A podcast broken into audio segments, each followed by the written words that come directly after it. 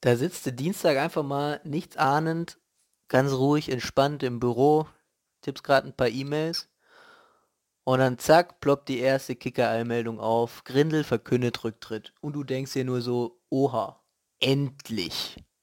Ja, der Typ, der in wirklich jedes Fettnäpfchen, wirklich, also wirklich jedes Fettnäpfchen mit Hurra gesprungen ist, hat endlich kapiert und tritt ab. Bravo, bravo, Herr Grindel. Sehr schön erst macht er in dieser ganzen Erdogan-Geschichte eine richtig schlechte Figur und dann, anstatt Mesut Özil mal gegen diese ganzen Hetzer in Schutz zu nehmen, schiebt er ihm auch noch den, den schwarzen Peter in die Schuhe. Also ein bisschen klare Kante hätte dem Präsidenten da schon ganz gut zu, zu Gesicht gestanden. Ne? Dann kommt Jogi Löw nach der WM und dem wird einfach gesagt, ja, entscheid du doch, ob du weitermachen willst oder nicht. Ja, wo gibt's denn sowas? Mal ganz im Ernst. Der fliegt mit Pauken und Trompeten aus der, aus der WM raus und darf dann auch noch selber entscheiden, ob er weitermacht. Ja? Jetzt hier, vor ein paar Wochen, Müller, Boateng und Hummels. Da sagt er zu Löw allen Ernstes, ja, die, über die Art und Weise müssen wir noch mal reden, so. Dann macht das die Bild groß auf und was macht der Clown? Schiebt gleich hinterher, naja, als Kritik sollte das jetzt nicht verste verstehen, ja. Also, ey, dieser ganze Zickzackkurs in jeder einzelnen Frage fährt der hin und her. Ja, also ohne jegliches Fingerspitzengefühl, ohne jegliches Taktgefühl. Ey, das, das funktioniert so einfach nicht. Das ist einfach, das ist eine Blamage. Das ist einfach, ey, den Typ, den kannst du einfach voll vergessen. Den kannst du in die Tonne kloppen.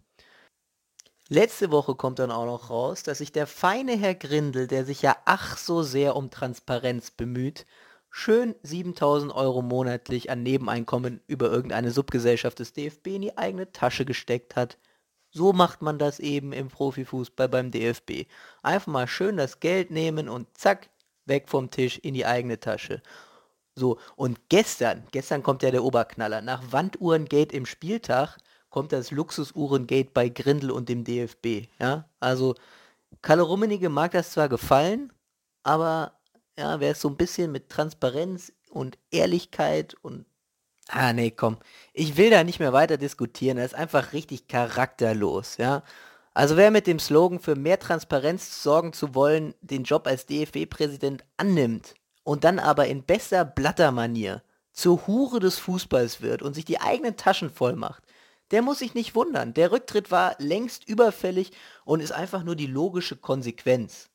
Das Einzige, was ich mich jetzt noch frage, ist, Woher kamen und kommen eigentlich diese ganzen Informationen, die da fast wöchentlich oder fast schon täglich in den letzten Monaten aus den innersten Kreisen des DFB an die Journalisten weitergegeben wurden? Da, also da muss es eine undichte Stelle geben. Irgendein Matthäus oder was weiß ich. Also irgendwas. Da, da ist eine Ratte. Ich sag's euch, da ist eine Ratte. So. Zurück, zurück im Büro. Ne, du machst ja noch so Gedanken. Und dann ploppt die nächste, die nächste Eilmeldung auf, keine zwei Stunden später. Und die ist noch überraschender. Nämlich Dieter Hecking muss Gladbach verlassen. Am Saisonende.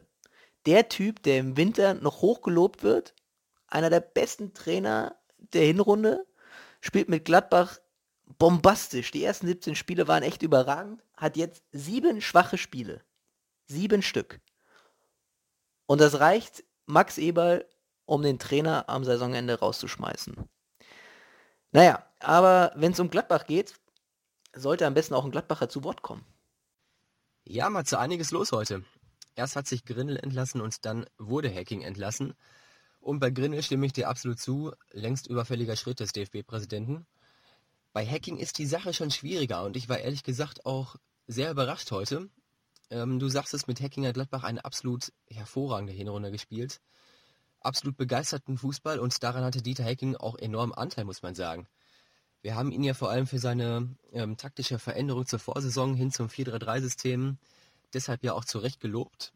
Nur ist es leider unter Hacking auch nicht zum ersten Mal der Fall, dass Gladbach eine, ja, man kann man es nicht anders sagen, enttäuschende Rückrunde spielt. Ähm, letztes Jahr konnte man das noch gut mit der Verletzungsmisere begründen, aber die Ausrede fällt dieses Jahr auch durch ein wesentlich besseren und breiteren Kader, wie ich finde, ähm, fällt diese Ausrede weg. Und ich finde, zwei Sachen waren da in den letzten Wochen ausschlaggebend ähm, für das Aus am Ende für Dieter Hecking ähm, nach, nach Saisonende. Das war zum einen das ist, wenn, man, wenn es mal nicht so läuft oder sich vielleicht auch einfach die Gegner mittlerweile viel besser auf, auf äh, Gladbachs 4-3-3-System eingestellt haben, dass es keinen Plan B gibt, äh, wie man das Spiel dann nochmal anders gestalten kann. Und das muss man dann auch schon dem Trainer anrechnen. Ähm, und zum anderen fehlt es aber seit einigen Wochen auch einfach die Einstellung, finde ich. Der Höhepunkt war jetzt natürlich in Düsseldorf und es war live vor, live vor Ort auch wirklich grausam anzusehen, ähm, wie, wie kampflos das, das am Ende dann eben da wirkte. Und deswegen glaube ich, wenn, wenn man das Ganze mal durchdiskutiert, am Ende dann doch ein nachvollziehbarer Schritt von Max Eberl, Dieter Hecking dann, ähm, ja, das noch zum guten Ende kommen zu lassen, aber danach Saisonende zu entlassen und da einfach ein, ja, den, den Verein nochmal anders aufzustellen, mit dem neuen Trainer da einen neuen Impuls zu geben. Ähm, ja, kurioserweise mal wieder, wie bei André Schubert damals, kurz nach einer Vertragsverlängerung, äh, ja auch im Fall Dieter Hecking, wurde vor kurzem erst der Vertrag verlängert. Jetzt läuft es wohl auf Marco Rose von RB Salzburg hinaus.